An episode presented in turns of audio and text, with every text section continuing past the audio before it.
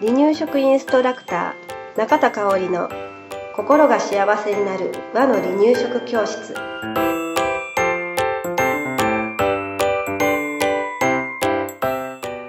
第64回です。番組アシスタントの山本智子です。今日もよろしくお願いします。はいよろしくお願いしますはいえー、4回続いてやっていこうと思っています、はい。えー赤ちゃんの口の発達どんなんかなっていうことで、はい。えー今日は3回目うん。離乳食後期の赤ちゃんの口の発達についてお話ししていきたいと思います。ははい。い。でね、離乳食後期。うんはい。月齢で言うと何ヶ月ぐらい、9ヶ月から11ヶ月。素晴らしい。はい何回もこの質問する。ねそう、もううん1歳に近づいてきてね。ね、うんあの、本当いろんなことが分かり始めて、えーすごい時期だなって思います。はい。で、ね、この頃の赤ちゃんの体の発達というと、うん。はいはい、うん。もうね、はいはい、四つ倍ができますね。うんうんうん。で、捕まり立ちをして伝え歩きをし始める子もいるし、もうめちゃくちゃ速い子だったら歩いてる子もね、いるよね。そんな感じでね、あの行動範囲がガラッと変わりますね。今まで、あのー安心してた高さのものうん。をそうそう。ガラガシャーンと落とどんどん。高いところに直していくよね。家庭なんかはね。そうそう、あの、本なんかもバーンって引き出して、ケラケラケラケラ笑ったりしてね、そんなね、あの、まあ、大人から見たら、いたずらに取れることなんだけれど、まあ、子供にとって、赤ちゃんにとっては、遊びですよね。遊びですねっていうことがね、そんな時期でもありますね。はい。で、あの、本当に、なんだろうな、食で言うと、あの、まあ、お預かしてる赤ちゃんがうん。9ヶ月、10ヶ月ぐらいになると、ない。給食の先生。が、まあうちの保育所って保育室と給食室が本当隣り合わせで、うん。保育室を通らないと給食室に入れないので、え給食の先生が保育室に「おはよう」って言って、入ってきたら「そうそう。ね、ご飯食べるの好きな子はね。ねもう母言うてね、うんあのー追いかけていくうん。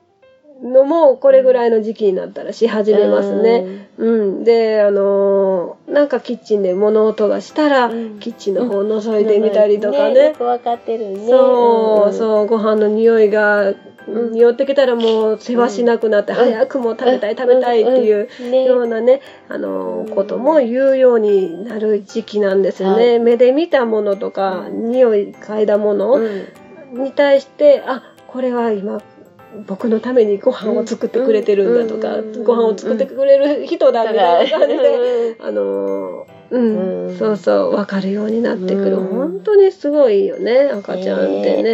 うんって思う、あの成長を強く感じるはい。時じゃないかなと思います。そうですねうん。はい。で、この時のね、離乳食後期ぐらいの赤ちゃんのうん口の発達なんですけれど、えー今までね、えー前後左右に動かせてた口の中ですけれど、はい上下も動かせれるようになるんですね。で、口の中がだんだんだんだん大きくなってきます。うんうん。で、えー、神神、口を閉じながら神神っていう動きもうんできるようになってくる時期ですね。はい。なのでね、あの、噛む練習が始まる時期と思ってもらったらいいかな。はい。で噛むためにはそれなりのうん離乳食の形状もね変わってきます。例えば、えーまあ、お野菜だったり切るんだったら5ミリから7ミリ角ぐらいがいいかな。なるほど。ちょっと大きくなった。大きくなりますね。うんうん他にもね、だいぶ水分の量が減ってきて、うん5倍がゆうん。から、えーあの後期の後半ぐらいだったら南半を目指してだんだんだんだん水分の量が減ってはい。いきます。はい。うんただねまだまだね咀嚼力っていうのね、うん噛む力っていうのは未熟ですので、うん柔らかく煮ることは前提としてください。うんもんあの食べるものは大きくなるけれど、うん柔らかく煮るっていうのはずっと共通しています。はい。はい。でね、次ね、食べさせ方ですね。はい食べさせ方。えー椅子に、あ初期はお母さん抱っこでした。で、中期はまあ座れるんだったら、うん。椅子使おうねはいって言ってました。うん。で、後期、まあ、椅子で座って食べることが多くなるかなって思います。はい。で、まあ、これは離乳食期全般に言えることなんだけど、ね、肘掛け、背もたれ、まあ、ベルトがあったら、うんなお安全かな、はい。っていうような、あの、うん。赤ちゃんが転んでしまわないような椅子を用意してあげることっていうのも大事です。で、足がつくのも大事ね。床に足の裏がついてるのね。うんはい。で、この時にもう一つ、あの、大事なのが、うん手づかみ食べをさせてあげるということね。うん、あの最初からね、上手に手づかみ食べできる子っていうのは、おそらくそんなにいないんですね。うんうんだからもうすごくぐちゃぐちゃになるとは思いますけれど、手づかみ食べをすることで、えー食べる意欲っていうのも出てくるし、あの手の発達お口の発達にも促されるので、はい。手づかみ食べをどんどんさせてあげてください。はい。はい。で、そうね、あとはね、コップも使えるようになってくるかな。うん。うん、コップも飲もうと思ったらやっぱり難しいよねうんだからそう練習がいる、うんで上手に飲めるような口の状態にしてあげるのがうんやっぱり大人の役目でもありますので、えー水分をコップで取るという練習もうん。始めていってください。はい。はい。はい。で、あのー気になるところがね、この頃に遊び旅も始まるんかな。うん。ポイと投げてみたりとかっていう感じかな。うん、うんあのそういう子も出てきます。うん。遊び旅はね、あのどの時期に出てくるかわからないんですけれど、うん皆さんあるあるの話なんうん。ですよね。うん。なので、まあ、ある程度うん。はあのさせてあげて、うん。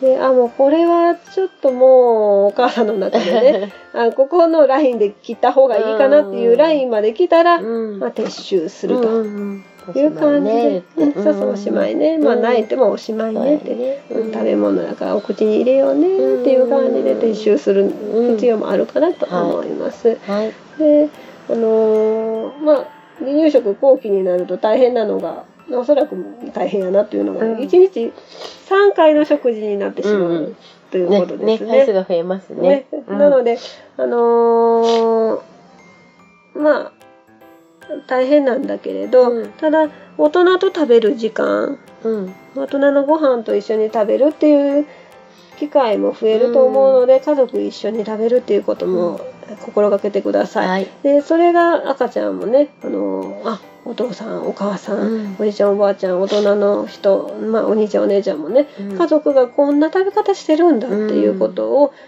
学びますよね。そうですね。うんうんあお母さんよく噛んでるなとか、うんなんとなく見てるかもしれないな、うんね。はい。うん、そういったことも、うんあの伝えていく意味でも、うんえ家族と一緒に食事をとることを心がけてみてください。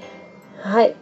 でね、えーっと、まあ、メニュー作りに結構悩む時期かなと思うんですよね。うん。で、ね、手づかみ食べをしなさいとかね、か。うん。本には書いてるから、うん。で、手づかみ食べするには、うん。じゃあどん手づかみメニューってどうなんだろうっておそらく悩む時期でもあるんだろうけれど、うんもう本当野菜を蒸すとか煮たもうの。だったり、私の場合はもう煮物でも汁物でも何でも手づかみメニューとして出してたので、そんなにすごく深く考えなくてもいいかなと思うんですね。うん。で汁物なんか手づかみ食べちょっと嫌だわって思ったら、うん。うん。あのお茶お汁の碗から具だけ取り出して、う赤ちゃん用のちっちゃい手づかみ用の、ね、お皿に入れてあげて、うん。それを手づかみさせてあげると、あのちょっと汚れはマシになるかな。そね。うん。うん。そんな感じでね、